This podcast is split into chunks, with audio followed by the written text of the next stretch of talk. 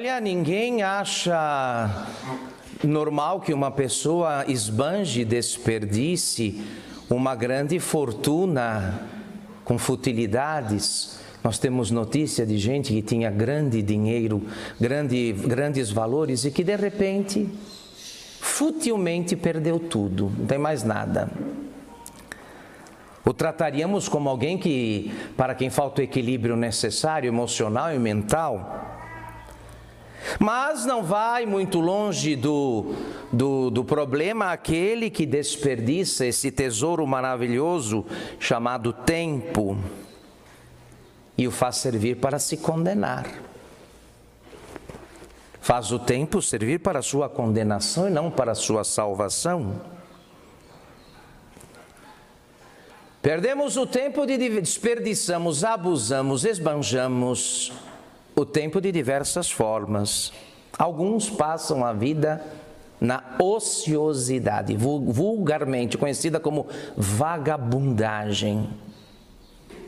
Uns passam a vida na ociosidade. E não há ócio sem vício. Não há ócio sem vício. O ocioso não demora muito, começa a desenvolver vícios.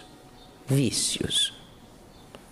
Porque diz o Espírito Santo, não é? Diz, diz, o Espírito Santo nas Sagradas Escrituras, no livro dos Provérbios, capítulo 24, verso 30. Outros não são propriamente ociosos, mas gastam seu tempo com bobagens, bagatelas, ninharias. Deles fala o profeta Isaías no capítulo 59, tecem teias de aranha tecem teias de aranha. Afadigam-se, mas sem proveito. Não fazem o mal propriamente dito, não fazem o mal, mas também não fazem o bem. Não fazem o bem. E o Salvador do mundo diz que toda árvore que não der bom fruto será cortada e lançada ao fogo. Mateus capítulo 3, verso 10. Nosso Senhor amaldiçoou a figueira porque era estéril, frondosa nos seus ramos e na sua copa, mas sem fruto. Foi amaldiçoada e secou de um dia para o outro. Perde-se o tempo também quando se faz coisa diversa daquela que se deveria fazer. Se a ociosidade é um mal, não fazer nada é um grande mal, de São João Crisóstomo, o trabalho intempestivo não o é menos, porque há gente, eu digo e repito, que perde o seu tempo não fazendo o que deveria fazer, aquilo que é próprio do seu estado, aquilo que pertence ao rol de suas obrigações. Deus nos colocou no mundo para cumprirmos os nossos deveres. Por que então corremos atrás de nossa fantasia? Por que é que corremos atrás de nossa fantasia? Há quem está se recreando, se divertindo quando deveria estar trabalhando. Dá prioridade a coisas que não têm a menor prioridade. Quando deveria, estar, quando deveria se dedicar à oração, à leitura. E dessa forma colocam-se fora da ordem divina. Quem faz muito, mas não faz o que Deus quer que seja feito, está perdendo seu tempo.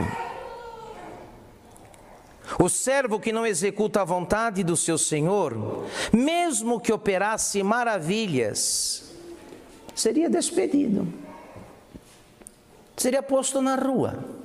Nossa, faz coisas enormes, maravilhosas, mas não faz o que lhe foi determinado fazer. Vai perder o seu emprego, vai perder o seu posto.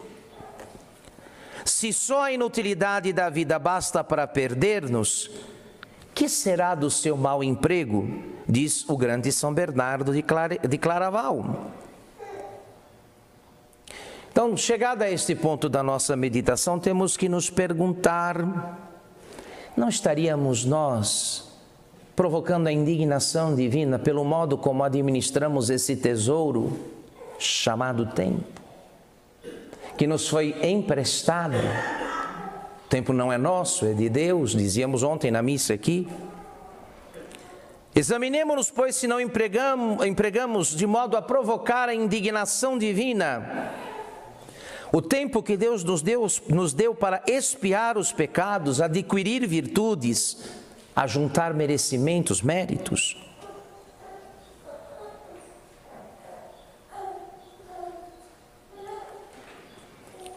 E o nosso mundo criou aí uma série de alternativas para a perdição do tempo. Esse é um, um capítulo à parte, porque evidentemente estas meditações aqui Santo Afonso Maria de Ligório, quando, quando estabelecia estes pontos para a meditação, certamente não poderia supor um mundo onde haveria outro paralelo, o mundo e o paralelo. O mundo real e o paralelo, o mundo real e o virtual, o mundo real e a internet e a televisão. Não podia supor que o desperdício do tempo numa época seria levado à sua quintessência, como é o nosso caso. Como é o nosso caso. Como se perde tempo. Por isso, as almas se perdem. As almas se perdem. Do, do emprego do tempo depende a nossa salvação. Todos os que se salvaram empregaram em Deus e segundo Deus o tesouro que lhes foi confiado.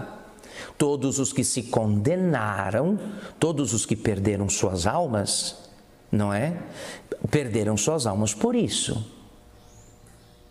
Porque empregaram sem Deus e pior ainda contra ele o tesouro chamado tempo. Não há vício que não tenha encontrado o seu terreno, a sua terra fértil, a não ser no desperdício dele. Quem é o viciado? Ah, fulano se viciou em bebida, fulano é viciado em internet, fulano é viciado em jogo, em jogo de azar.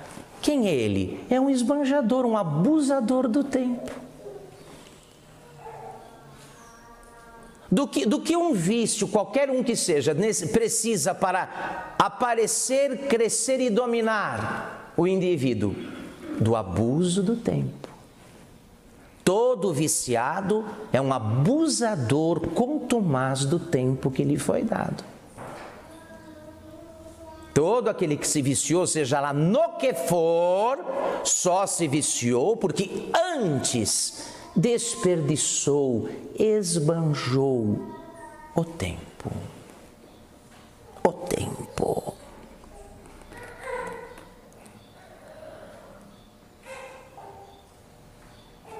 Então, filhos, tendo chegado a esta altura, nós dizíamos ontem, vejam bem, nós entregamos um terreno e ganhamos outro. Entregamos um terreno chama, ah, que, que, eh, que tinha esta, esta eh, configuração. O ano de 2021 foi um terreno, um solo que Deus nos confiou para semearmos ali para a vida eterna. Entregamos ontem esse terreno, ganhamos outro. O que pretendemos fazer? O que pretendemos fazer, senhores?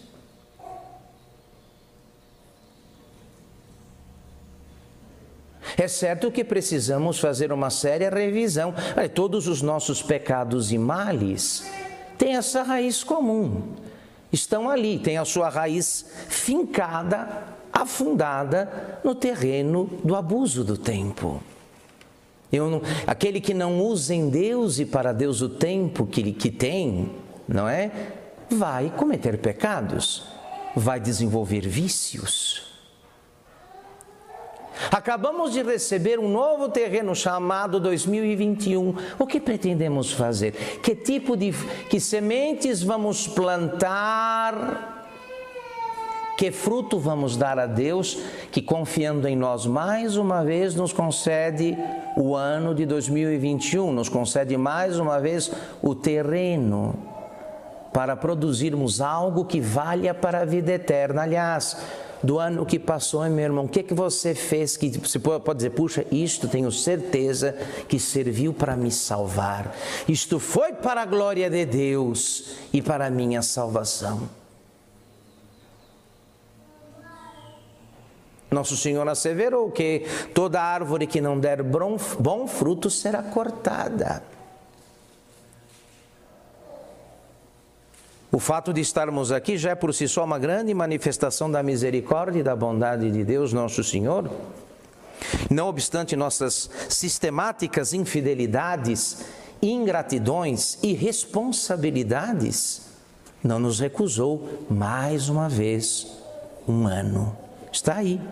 Começou para nós, não começou para muitos.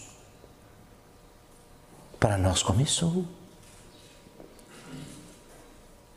E é certo, senhores, que se, algum, se não fizermos alguma coisa, se já nestas primeiras horas não nos determinarmos a realizar algo segundo estas regras que nos foram expostas aqui, vamos continuar abusando do que não nos pertence. Para que foi me dado o tempo?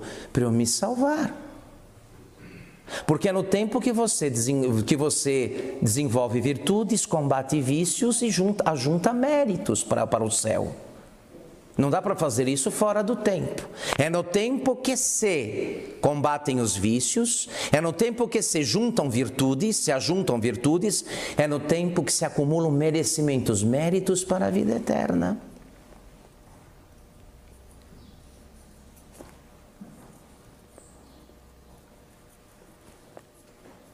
E vejam que, que bom quer dizer, ah, padre, quer dizer então que se eu tivesse partido do mundo no ano passado, eu não estaria em bons lençóis numa hora dessa. Não.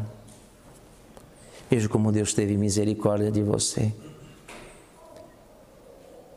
Como teve misericórdia de nós que precisamos de mais tempo, porque todo este que já nos foi concedido não foi suficiente para realizarmos o que precisa ser realizado em ordem à vida eterna. Não bastou 30, 40, 50, 60, 70 anos, 80, não bastou. Estamos aí nos batendo ainda com o mesmo ritmo de vida e, portanto, com as mesmas manias, os mesmos maus hábitos, os mesmos pecados. Reparamos tanto a nossa, fulano gasta, não economiza, esbanja tudo, recebeu herança dos pais e olha aí o que é que faz, joga tudo fora, mas não é o que estamos fazendo.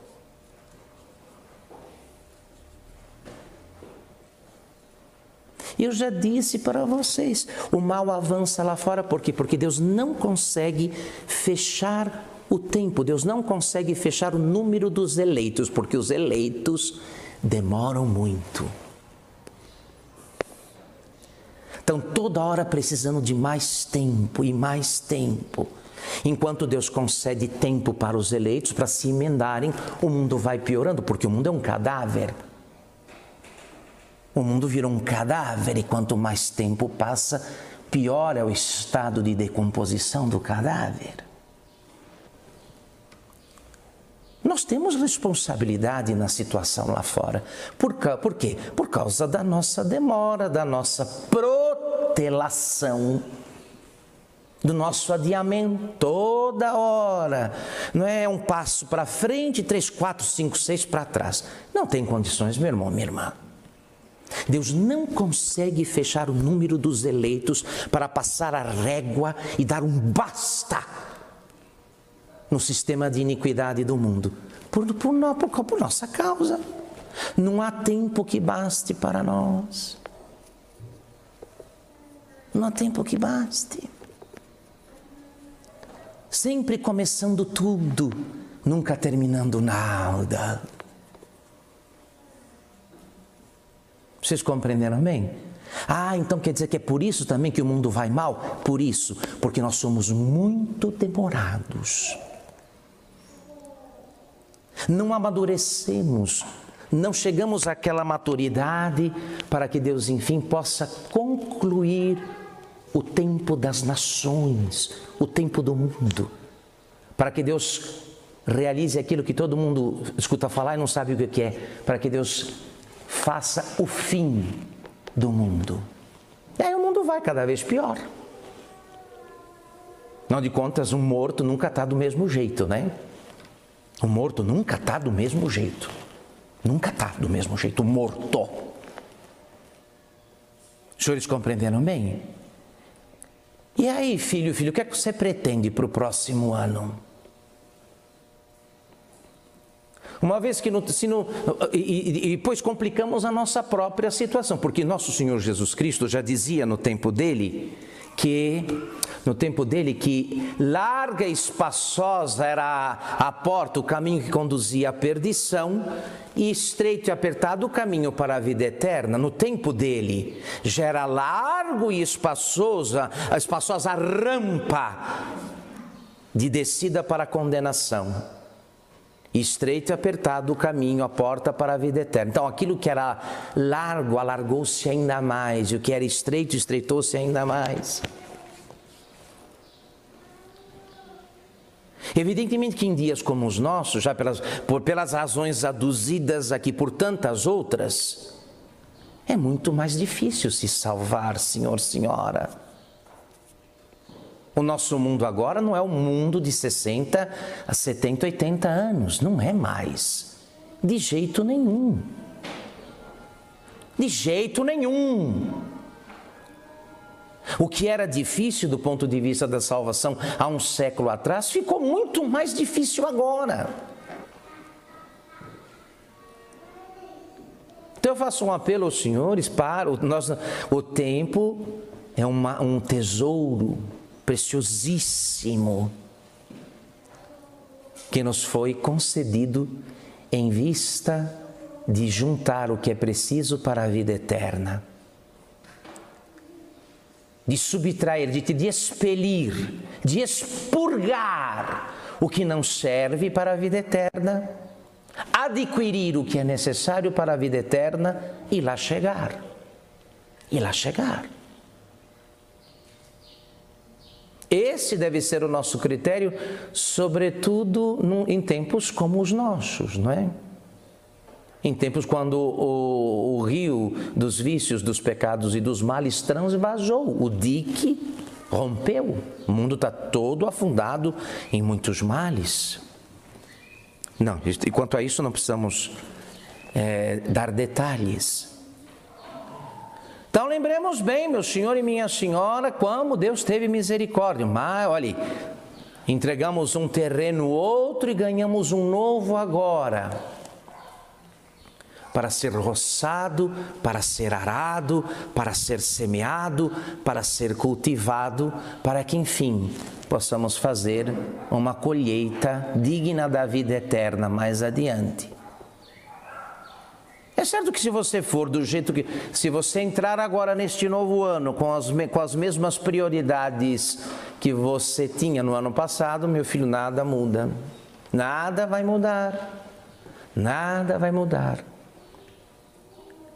Quem sabe poderíamos levar desta missa o compromisso, não é? Esse compromisso duplo. Primeiro de combater um vício, ou de um defeito dominante.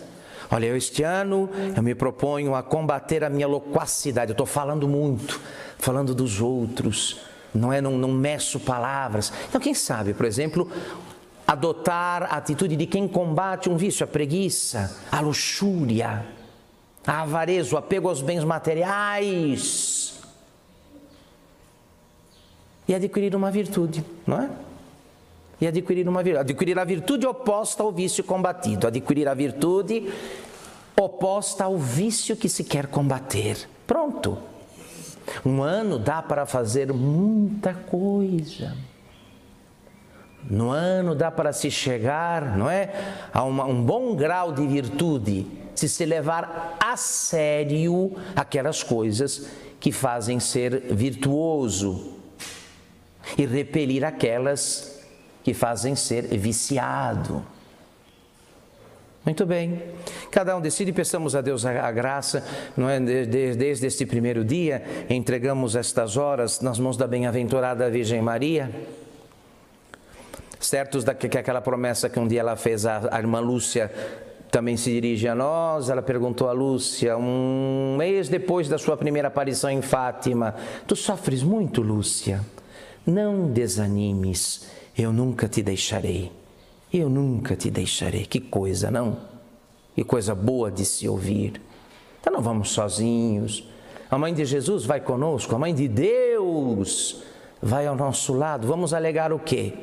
Quem tem a mãe de Jesus e nela confia, vai alegar que dificuldade, que impossibilidade. Vai alegar, ah, não consegui, não dei jeito, não, não tinha condições. Não. Não é a Virgem Maria torna a Virgem Maria torna possível impossível e fácil difícil. Para aqueles que nela confiam, não venha com desculpas esfarrapadas.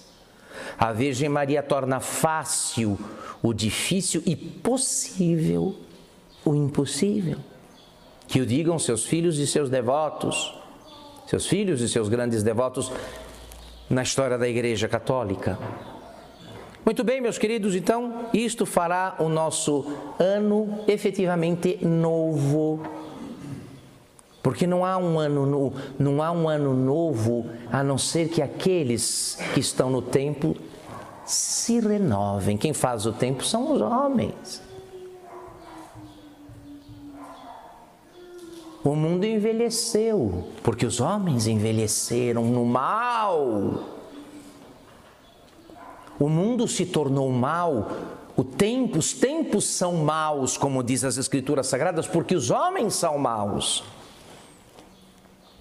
A única chance que temos de que o ano se torne efetivamente novo é essa aqui. Que os que fazem o tempo se renovem. Os que fazem o tempo se renovem. E nós temos aí todas as condições, não é? Nós que nos saberamos dos sacramentos, da palavra de Deus, do corpo e do sangue de nosso Senhor, das realidades celestes, da Virgem Maria, dos anjos, dos santos, da doutrina da igreja. O que nos falta para esta renovação? Nada.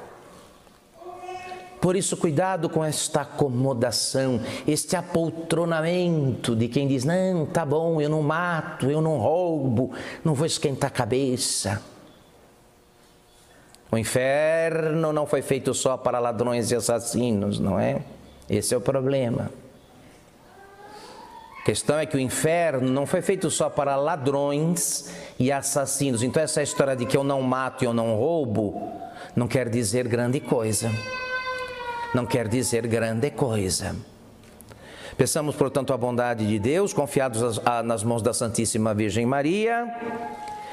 Ouvindo este apelo da graça de Deus, correspondamos logo, cada um assuma aqui este compromisso efetivo, e, né, a partir destas horas, de, daqui em diante, a partir desta missa que inaugura, que santifica, que abre este, este novo tempo, Lembremos, nos está dado aí um terreno novo, agora vamos cultivá-lo para Deus. Não é? No, no, nos terrenos anteriores cresceram neles, sem conta sarças, os espinhos e os abrolhos dos nossos vícios, dos nossos pecados. Mas Deus confiou mais uma vez em nós. Outros não tiveram esta graça. Outros não chegaram a tempo para receber um ano novo, um terreno novo, para cultivá-lo e merecer e ajuntar o que é preciso para se salvar. Nós não, senhor e senhora. Vejam como Deus foi misericordioso. E o que fizemos para merecer? Deus poderia ter tirado, porque até o presente momento, muito pouco fruto demos muito pouco fruto demos. E, no entanto, Deus, na sua infinita misericórdia, nos confiou mais uma vez este tempo que vamos iniciar, certos de que, com a ajuda da sua graça, faremos o melhor. Faremos aquilo que é melhor para aquilo que é melhor para a glória de Deus e aquilo que é melhor para a nossa salvação e a do próximo. Em nome do Pai, do Filho e do Espírito Santo.